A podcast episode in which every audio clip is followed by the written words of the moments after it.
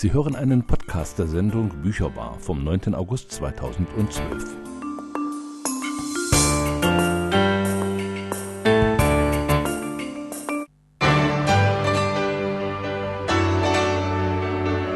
Bücherbar, das Autorenmagazin von Radio Funkwerk.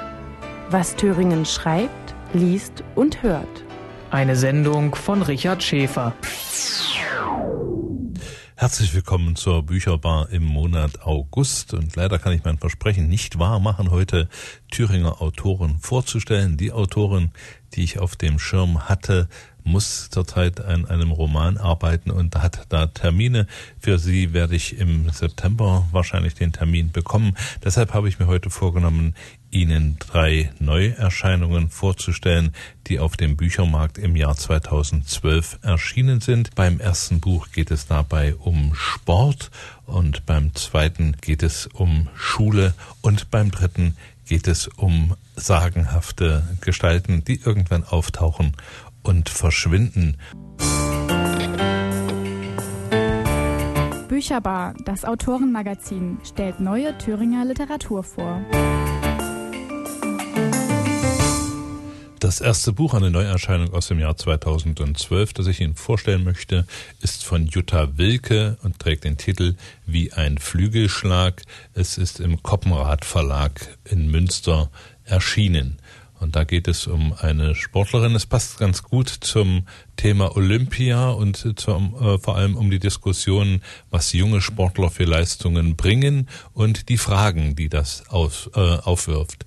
Jana geht auf ein Sportinternat. Als ihre Freundin tot im Schwimmbecken aufgefunden wird, ist Jana verzweifelt. Sie glaubt nicht, dass Melanie eines natürlichen Todes gestorben ist. Sie beginnt zu ermitteln und stößt bald auf etwas Ungeheuerliches. Bei Amazon heißt es dazu, ein Stipendium an einem der renommiertesten Sportinternate. Für die 16-jährige Jana geht damit ein großer Traum in Erfüllung, bis sie eines Tages ihre Freundin Melanie leblos im Schwimmbecken findet und sich alles in einen Albtraum verwandelt.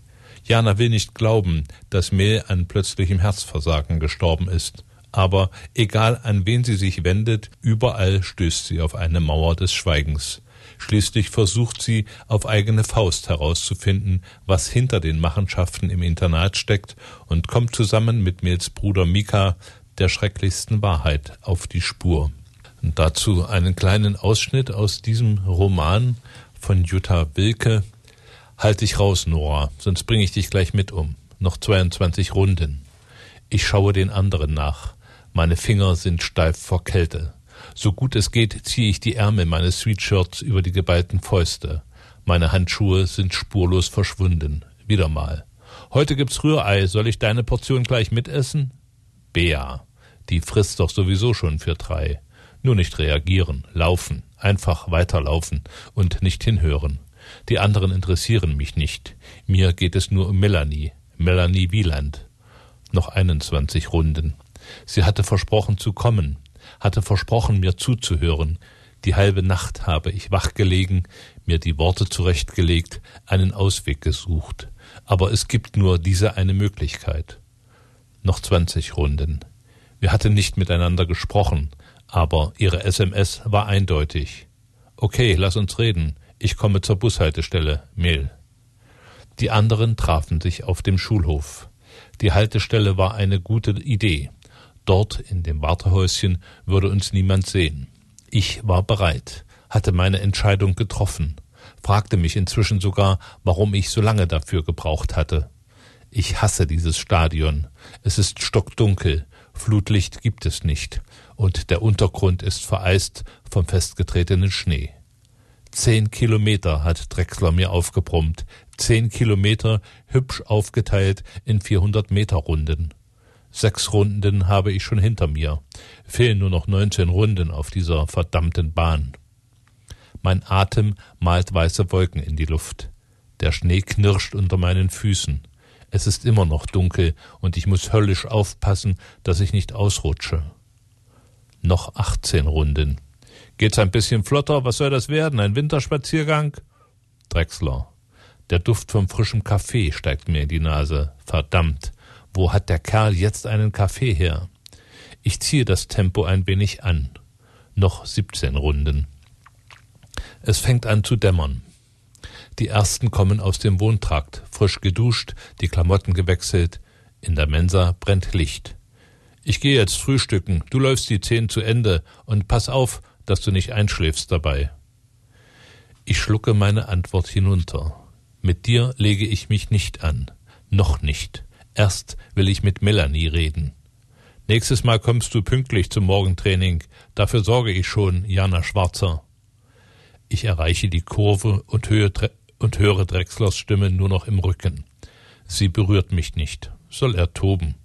Wenn er erfährt, was ich Melanie sagen will, wird er noch viel mehr toben. In meinem MP3-Player hat Nicki Minaj übernommen, singt gegen Rihanna an. I wish today it will rain all day. Noch 16 Runden. Melanie. Vielleicht, vielleicht liegt sie noch zu Hause im Federbett und träumt von Pokalen. Es kommt häufiger vor, dass sie das Morgentraining schwänzt. Die Externen nehmen es mit dem Frühsport nicht so genau. Melanie musste noch nie Strafrunden laufen. Dafür sorgt ihr Vater schon. Noch 15 Runden. Ich habe kein Problem damit, vor dem Frühstück zu trainieren. Meistens bin ich sowieso schon wach und die Waldläufe machen mir Spaß. Im Wald ist es anders als auf der Bahn, vor allem im Winter. Die Stämme der grauen Bäume glitzern jetzt silbern in der Dunkelheit. Der Frost der letzten Nacht hat alles mit einer schützenden Haut überzogen. Ich stelle mir vor, einer von ihnen zu sein stark und unbeweglich. Auch heute früh war ich wach, stand wie vereinbart pünktlich am Bushäuschen und habe gewartet. Wer nicht kam, war Mehl. Bis mir endlich klar wurde, dass sie mich einfach versetzt hat, war Drechsler mit den anderen längst weg. Ich habe noch versucht, Mehl auf dem Handy zu erreichen, ohne Erfolg. Schließlich habe ich nichts mehr gemacht, nur gewartet. Als Drechsler mit der Gruppe aus dem Wald zurückkam und mich mit Kopfhörern im Ohr an der Bushaltestelle sitzen sah, ist er explodiert, hat total die Kontrolle verloren und rumgeschrien. Die anderen standen dabei und grinsten. Dann hat mich Drechsler auf die Bahn geschickt. Noch vierzehn Runden. Der Schweiß läuft mir übers Gesicht, meine Kopfhaut juckt unter der Wollmütze. Ich wische mir mit dem Ärmel über die Augen. Mit jedem Atemzug strömt eisige Luft in meine Lungen. Noch dreizehn Runden. Das erste, was ich sehe, ist ein blaues Leuchten. Der Schnee unter meinen Füßen flackert rhythmisch auf. Blau, weiß, blau, weiß. Ich passe mein Lauftempo dem Farbwechsel an. Links, rechts, links, rechts. Dann sehe ich den Krankenwagen. Er steht auf dem Schulhof und sein Blaulicht spiegelt sich in den Fenstern. Neben dem Krankenwagen hält ein weiteres Auto. Ich werde langsamer. Noch zwölf Runden. Zwei Männer steigen aus dem Auto. Erste Gesichter tauchen hinter den Scheiben der Mensa auf. Kurz darauf verschwinden sie wieder und die Jalousien werden zugezogen. Die Männer laufen zum Hallenbad. Die Sanitäter holen eine Trage aus dem Krankenwagen. Noch elf Runden. Drechsler sprintet aus der Mensa. Ich fange an zu gehen. Bernges scheint jetzt auch auf, de, äh, auf dem Schulhof. Entschuldigung, Bernges erscheint jetzt auch auf dem Schulhof, will ebenfalls zum Hallenbad. Ich bleibe stehen. Was hat Bernges doch zu suchen? Ich warte darauf, dass mein Atem sich beruhigt. Immer noch elf Runden. Im Hallenbad wird es hell. Jemand hat Licht gemacht. Die Putzfrau. So früh am Morgen kann höchstens die Putzfrau in der Halle sein. Vielleicht ist sie ausgerutscht, deshalb der Krankenwagen. So muss es sein. Ich verlasse die Bahn und gehe langsam zum Schulhof hinüber. Niemand sagt etwas dagegen. Keiner hält mich auf und schickt mich zurück. Hinter den Jalousien ist es still. Eine Putzfrau ist uninteressant. Ich könnte jetzt auch frühstücken gehen. Drechsler hat mich längst vergessen. Ich sollte beruhigt sein, dass es nur um eine Putzfrau geht, die zu unvorsichtig war und auf dem nassen Hallenfußboden ausgerutscht ist. Aber was wollen Drechsler und Bernges in der Halle? Und was sind das für Männer? Der eine könnte ein Notarzt sein und der andere? Ich höre wieder mein Mantra, nur eine Putzfrau, nur eine Putzfrau. Gleich werden die Sanitäter mit der Trage herauskommen, die Putzfrau in den Krankenwagen schieben und ich kann endlich frühstücken. Mein Kopf sagt mir, ich soll jetzt rübergehen und die Reste vom Rührei essen, solange es noch warm ist. Meine Beine bleiben einfach stehen. Die Sanitäter kommen mit der Trage aus dem Hallenbad, schieben sie mit kräftigen Stößen über den Schnee. Warum atmet mein Brustkorb nicht? Erleichtert aus, ich halte die Luft an. Die Trage ist leer, unbenutzt. Die Männer schieben sie zurück in den Krankenwagen. Blau, weiß, blau, weiß, blau, weiß. Macht endlich das Scheißlicht aus, verdammt. Ein Schrei zerreißt die Stille des frühen Wintermorgens. Ich zucke zusammen. Die Sanitäter fahren herum und starren mich an. Erst jetzt wird mir klar, dass ich es war, die geschrien hat. Soweit der Auszug aus dem Buch Wie ein Flügelschlag von Jutta Wilke, der Autorin, die erst Journalistin werden wollte, dann aber doch Jura studiert hat.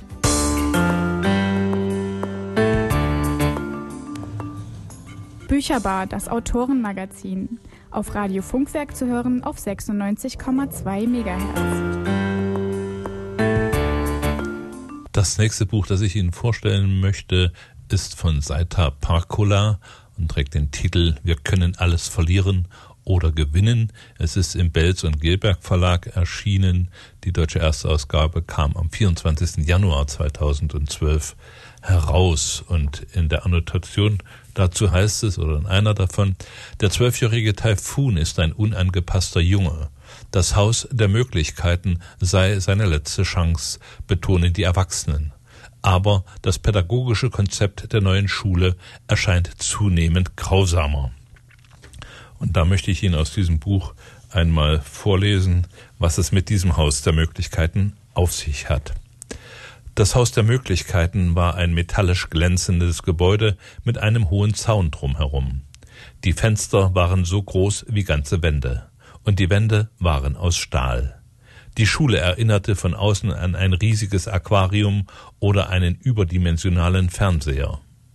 Durch die Gänge hasteten ehrgeizige Schüler und ehrgeizige Lehrer. Sogar das Küchenpersonal und der Hausmeister waren ehrgeizig. Ab und zu versuchte ein Schüler abzuhauen, aber er wurde schnell wieder zum Rest der Herde zurückgebracht. So sah es dort aus. Die Schule hieß Haus der Möglichkeiten, aber eigentlich hatte man dort nur eine einzige Möglichkeit, die letzte. Und das Schulkonzept der Schule schildert der Schulleiter in einem Gespräch äh, mit den Eltern und mit Taifun, dem Schüler, der hier aufgenommen wird, so. Das Haus der Möglichkeiten ist ein Schulkonzept, das noch keine lange Tradition hat. So neu ist es. Es ist ein Ort, an dem jedes Jahr einige wenige Problemschüler eine letzte Chance bekommen und dadurch vor Institutionen bewahrt werden, in denen junge Menschen schnell stehlen oder gar morden lernen. Wir haben keine lange Tradition, aber dafür eine lange prachtvolle Reihe von Auszeichnungen für unsere pädagogische Arbeit. Taifun gehört nun zu den auserwählten Glücklichen und darf sich bei unserer engagierten Schulpsychologin bedanken, die man auch als die gute Seele unserer Schule bezeichnen könnte. Diese Schulpsychologin ist die neue Freundin von Taifuns Vater, der sich von seiner Mutter getrennt hat und sie hat dafür gesorgt, dass Taifun in diese Schule kommt. Die Frage ist aber, warum muss er überhaupt in diese Schule? Was für ein Junge ist Taifun? Auch dazu ein Auszug aus diesem äh, Buch. Was für ein Junge ist das, der seine letzte Chance im Haus der Möglichkeiten bekommt? Vielleicht fragst du dich das jetzt. Was hat der Junge aus dieser Geschichte Schlimmes getan? Hat er eine Bank überfallen? Hat er das Auto seines Vaters genommen und ist damit in einen Kiosk gecrasht? Hat er in einer Tierhandlung die Kätzchen freigelassen oder sonst etwas Fieses gemacht? Nein, nein, nein und nochmals nein. Mein Problem ist das Abhauen, sagen sie. Alles fing damit an, dass ich eines Tages beschlossen hatte, zu verreisen. Da hatte ich allerdings noch gar nicht daran gedacht, wegzubleiben. Es war einfach nur so eine Laune. Und es lief so. Ich übte gerade einen ziemlich schwierigen Sprung an der Bahnhofstreppe, als der Stationsvorsteher kam und mich wegschickte.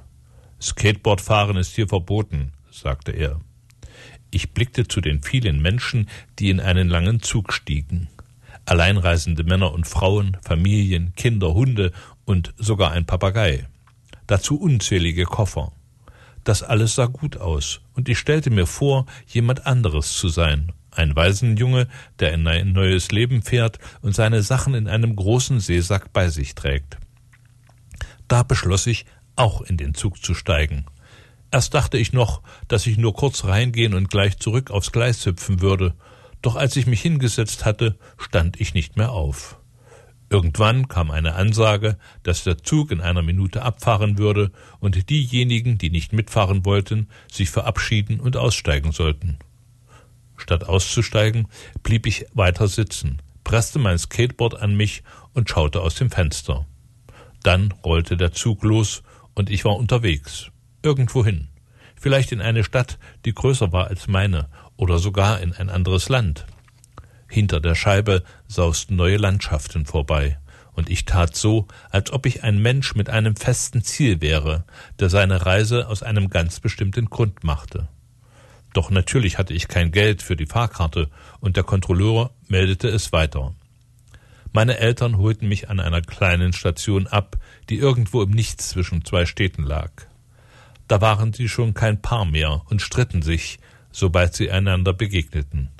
Sie hörten die ganze Autofahrt nicht damit auf. Dasselbe wiederholte sich dreimal. Schließlich wurde ein Mann in meine Schule bestellt, der sich mit solchen Angelegenheiten auskannte. Ich weiß, warum Kinder abhauen, sagte er und stellte mir allerhand Fragen. Er führte einen Test mit mir durch und stellte fest, dass ich spontan und impulsiv war, was er mit unberechenbar gleichsetzte. Keine gute Sache, schätze ich, denn meine Mutter fing an zu weinen und mein Vater seufzte tief. Wir müssen dir Grenzen setzen, sagte der Mann. Du musst aufwachen, sonst sieht es schlecht für dein Leben aus. Du kannst nicht einfach tun, was dir gerade einfällt. Du brauchst einen Ort, an dem diese Grenzen streng eingehalten werden. Im Sommer fand mein Pfand dann ihrer Frost oder ihrer Frost fand meinen Vater. Und damit war für mich auch eine Schule gefunden, die sich auf Grenzen und deren Einhaltung spezialisiert hatte. Deshalb war ich also an diesem Ort gelandet und deshalb lief ich nun hinter Saul Stöcker und Frau Kretz her und würde gleich meine erste Stunde haben. Bei uns wird übrigens nicht gebrüllt oder gespuckt oder Kaugummi in die Haare der Mitschüler geklebt, verkündete Stöcker. Kein Schubsen, kein Prügeln, bei uns gibt es kein Mobbing. Ich nickte stumm. Ich war sicher, dass er log, und es dauerte nicht lange, bis sich herausstellte, dass ich richtig lag. Das Licht auf dem Flur war so grell, dass es von den Wänden zurückstrahlte und mich blendete. Fast so, als würde es mir direkt auf die Netzhaut brennen. Ich konnte praktisch nichts mehr sehen. Von außen betrachtet erschien das Haus der Möglichkeiten nicht ungewöhnlich. Bis auf die gläserne Architektur wirkte alles ziemlich normal und erinnerte an die Schule, wo ich in die fünfte ging, und auch an die Schule, wo ich in die vierte ging, und so weiter. Ich klaute dem Direktor, der träge vor mir hertrottete, einen Stift aus der Jackentasche und versuchte, meinen Namen an die Wand zu kritzeln. Doch noch ehe ich den ersten Buchstaben schreiben konnte, packte Stöcker meine Hand schnell wie ein Raubtier. Der Stift fiel zu Boden. Schmieren ist hier verboten, mein Herr, mahnte er, wobei sein überfreundliches Lächeln sich nicht eine Spur verzog. So begann mein Leben im Haus der Möglichkeiten.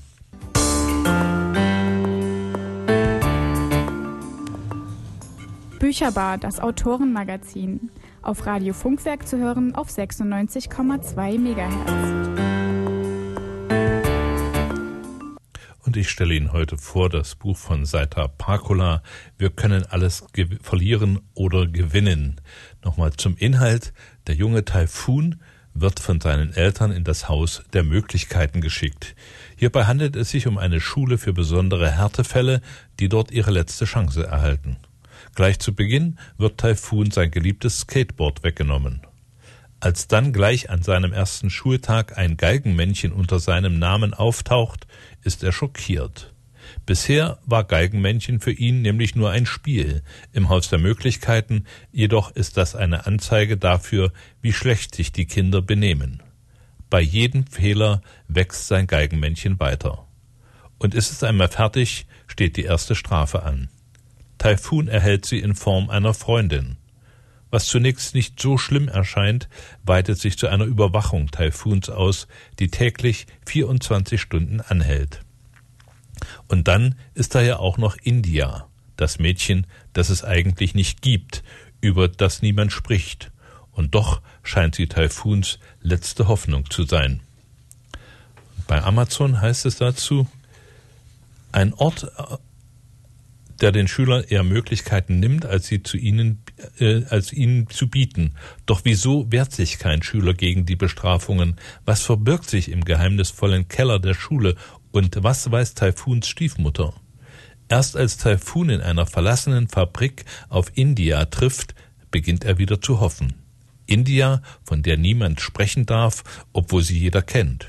India, die an dem geheimnisvollen Ort lebt, wo sie Skateboard fährt und Graffiti sprüht. Gemeinsam nehmen Taifun und sie den Kampf gegen die Schule auf und merken schnell, dass sie alles aufs Spiel setzen müssen, um zu gewinnen oder zu verlieren.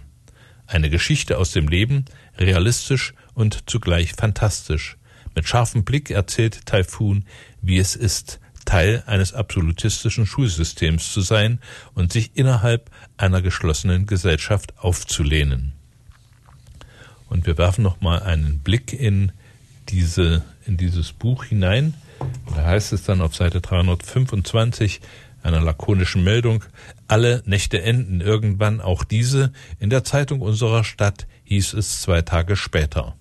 Eine Gruppe von Schülern hielt sich in der Nacht zum Freitag unerlaubterweise auf dem Gelände des Hauses der Möglichkeiten auf, feierte bis in die Morgenstunden und randalierte. Größere Schäden entstanden dabei nicht. Aus Befragungen geht hervor, dass die Lehrer ihre Schüler mit den Erziehungsmethoden stark unter Druck gesetzt haben. Einige Lehrer wurden entlassen, der Fall wird weiter untersucht.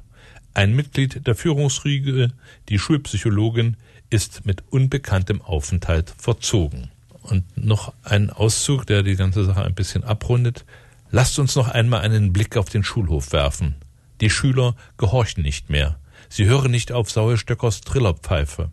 Stöcker pustet sich fast die Lippen wund, aber es hilft nichts. Hoffentlich fällt er nicht in Ohnmacht, so wie nach dem Aufpusten einer Luftmatratze. Jedenfalls achtet niemand auf ihn. Die Schüler schreien durcheinander und manchmal klingt es fast wie ein Lied. Sie malen alles an, die Wände, die Fenster, den Zaun. Künstler sind sie nicht. India und ich können das besser. Ihre Bilder sind eher Zufallsprodukte. Auf dem Turm stehen Schüler und werfen ihre Verträge in die Luft. Sie haben sie zu Papierflugzeugen gefaltet, die wie Bomber oder brennende Düsenjets auf dem Turm geschossen werden, aus dem Turm geschossen kommen. Sandro hat Kriegsbemalung auf den Wangen. Minerva brüllt wie eine Indianerin. Es sieht ganz danach aus, als hätten alle spätestens jetzt ihre letzte Möglichkeit in den Dreck getreten.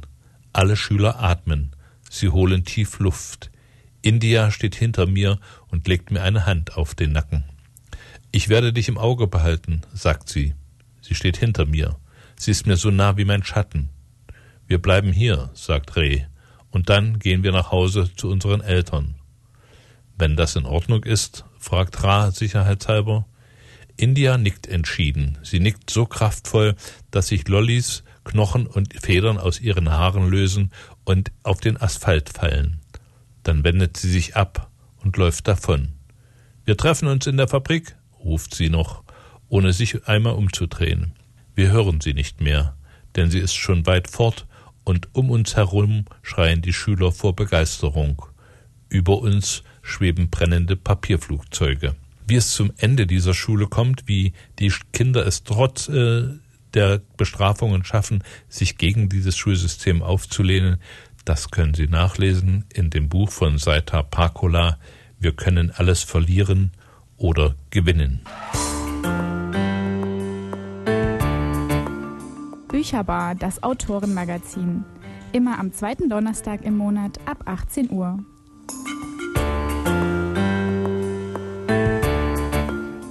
Mein Name ist Richard Schäfer und ich stelle Ihnen heute Bücher vor, die in diesem Jahr neu erschienen sind. Ich habe begonnen mit dem Buch von Jutta Wilke wie ein Flügelschlag und habe als nächstes Seiter Parkola Wir können alles verlieren oder gewinnen vorgestellt und als drittes möchte ich ein Buch von Alina Bronski vorstellen, Spiegelkind. Alina Bronski ist nach eigenen Angaben auf der asiatischen Seite des Uralgebirges äh, geboren und in Marburg und Darmstadt zu Hause gewesen. Nach abgebrochenem Medizinstudium arbeitete sie als Werbetexterin und Redakteurin bei einer Tageszeitung und lebt heute in Frankfurt am Main. Ihr Debütroman Scherbenpark, der auch als Hörbuch vorliegt, erregte großes öffentliches Interesse. Der Roman war in der Sparte Jugendbuch äh, zum Deutschen Liter Jugendliteraturpreis 2009 sowie für den Aspekte Literaturpreis nominiert. Ihr zweites Werk, Die schärfsten Gerichte der tatarischen Küche, stand auf der Longlist zum Deutschen Buchpreis 2010. Jetzt hat sie im Januar 2012 im Arena Verlag ihr Buch Spiegelkind herausgegeben. Dazu heißt es in einer Annotation, Auffallen ist im Zeitalter der Normalität gefährlich. Doch das Leben der 15-jährigen Juli gerät aus den Fugen, als ihre Mutter, eine Fee, verschwindet. Juli kann sich nicht vorstellen, dass ihre Mutter sie einfach verlassen hat, sondern glaubt an ein Verbrechen. Im Leben der 15-jährigen Juli ist sonst alles geregelt. Wer auffallen ist jedoch gefährlich, wer der Norm nicht entspricht, wird verfolgt. Als die Mutter spurlos verschwindet und der Vater vor Angst zittert, kommt Juli nach und nach hinter das Geheimnis ihrer Familie. Ihre Mutter ist eine der wenigen Feen, die wegen ihrer besonderen Fähigkeiten in der Gesellschaft der totalen Normalität gefürchtet und verachtet werden. Gehört auch Juli bald zu den Ausgestoßenen? Zusammen mit ihrer neuen Freundin Xy und deren Bruder Ivan macht sie sich auf eine gefährliche Suche nach der verschwundenen Mutter, der verbotenen Welt der Feen und der Wahrheit über sich selbst. Bücherbar, das Autorenmagazin. Als Podcast zu hören unter www.gew-thüringen.de. Ich stelle Ihnen heute Jugendbücher vor und bin jetzt bei dem Buch von Alina Bronski, Spiegelkind. Dazu möchte ich Ihnen jetzt den Prolog vorlesen. Du musst mir helfen, sagt er. Ohne dich bin ich verloren. Wenn du es tust, wenn du mir da, bei mir bleibst, wenn du mich rettest, dann wirst du es niemals bereuen. Ich werde dich niemals im Stich lassen, ich verspreche es. Ich werde dich beschützen. Du weißt, was passiert, wenn du das Versprechen brichst, sagt sie. Das habe nicht ich mir ausgedacht, das steht im Gesetz. Ich habe gehört, ihr macht eure Gesetze selber, sagt er. Das ist falsch. Stille. Aber du willst es doch auch, sagt er schließlich. Sie schweigt. Sie sitzen im Dunkeln und sie sind jünger als heute. Ich kann ihre Gesichter nicht sehen, aber die Art, wie sie den Kopf neigt, wie er die Schultern hochzieht, ich würde sie beide mit niemanden auf der, dieser Welt verwechseln. Diese sehr junge Frau ist meine Mutter, der Mann ist mein Vater. Ich öffne die Augen. Es ist Nacht, ich liege in meinem Bett unter meiner Decke. Die beiden Narben an meiner Schulter jucken. Ich habe nicht geträumt. Ich bin gerade irgendwo gewesen und habe etwas gesehen, was ich nicht sehen sollte. Es hat etwas, was mit dem zu tun hat, wer ich bin, etwas, was ich nicht wissen darf. Schau lieber nicht hin, sagte mein Vater und versperrte mir den Weg. Wieso? fragte ich und versuchte, unter seinem linken Arm durchzuschlüpfen, mit dem er sich am Türpfosten abstützte.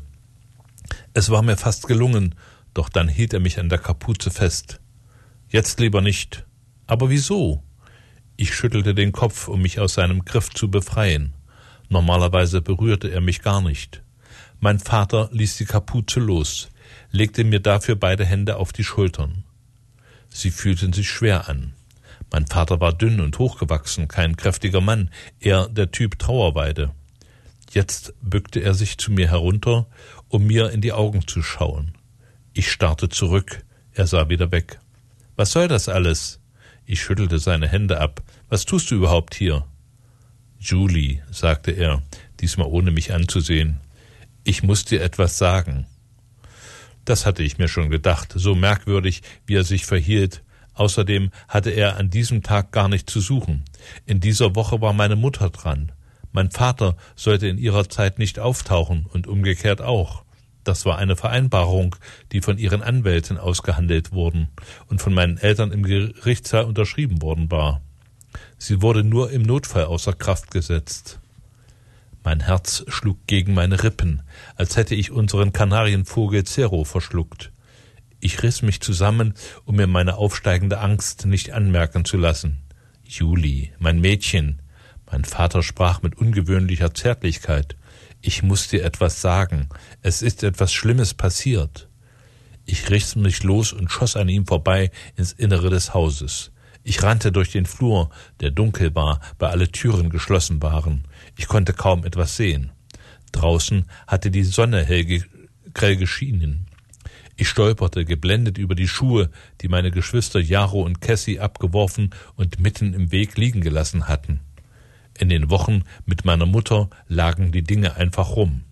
In den Wochen meines Vaters standen alle Schuhe im Schuhschrank, alle Tassen im Küchenschrank mit den Henkeln in die gleiche Richtung gedreht und alle Zeitungen steckten, nach Datum sortiert, im Zeitungsständer. Ich riss die Wohnzimmertür auf. Dieses Chaos hätte selbst meine Mutter mit uns drei Geschwistern zusammen nicht anrichten können. Die Zeitungen bedeckten im wirren Durcheinander den Boden. Die Blumentöpfe waren alle umgeworfen, dazwischen lag verstreute Erde, die Stängel der Pflanzen waren abgebrochen und einzelne Blütenblätter flogen umher, was dem Raum eine unpassende Festlichkeit verlieh. Jemand hatte die Bücher aus den Regalen gerissen und die Schubladen aus ihren Verankerungen. Die Tür von Ceros Käfig stand offen. Der Käfig war leer. Nur eine einzige gelbe Feder klebte am Gitter und flatterte im Luftzug. Ich drückte den Rücken gegen den Türpfosten, rutschte langsam herunter und biss mir vor Aufregung in die Hand. Einbrecher. Bei uns war eingebrochen worden. Mein Vater kam rein und hockte sich neben mich. Du solltest so etwas Schreckliches nicht sehen, sagte er. Ich sah ihn an und er wich zurück.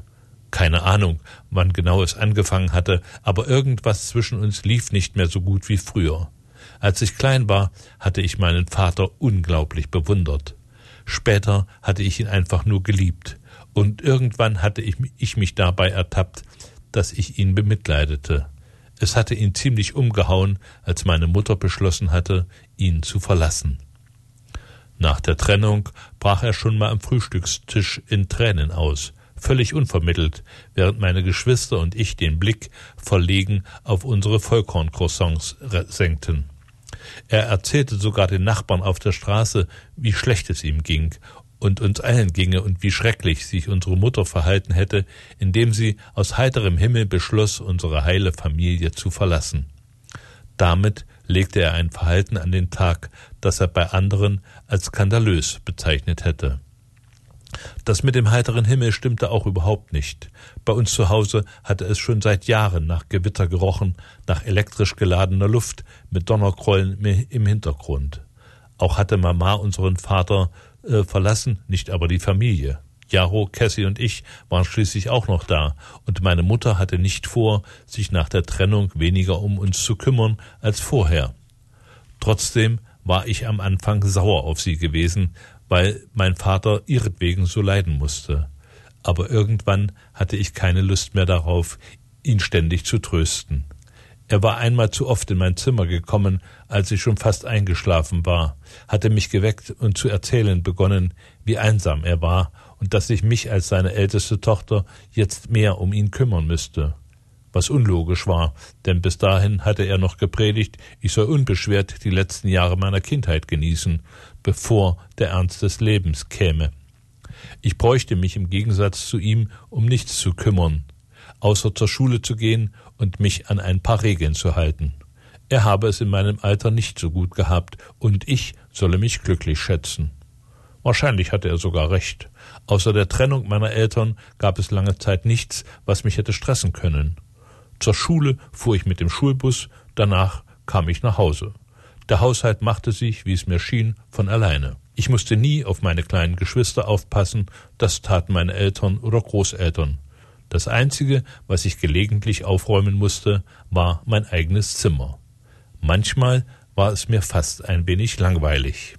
Julies Mutter ist eine Fee, und diese Feen haben zwar übersinnliche Kräfte, dennoch sind sie nicht gleichzusetzen mit den herkömmlichen Feen aus Märchen.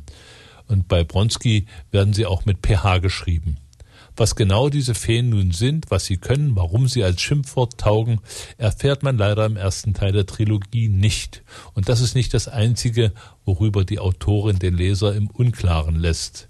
Das ist auch der einzige Kritikpunkt an Spiegelkind.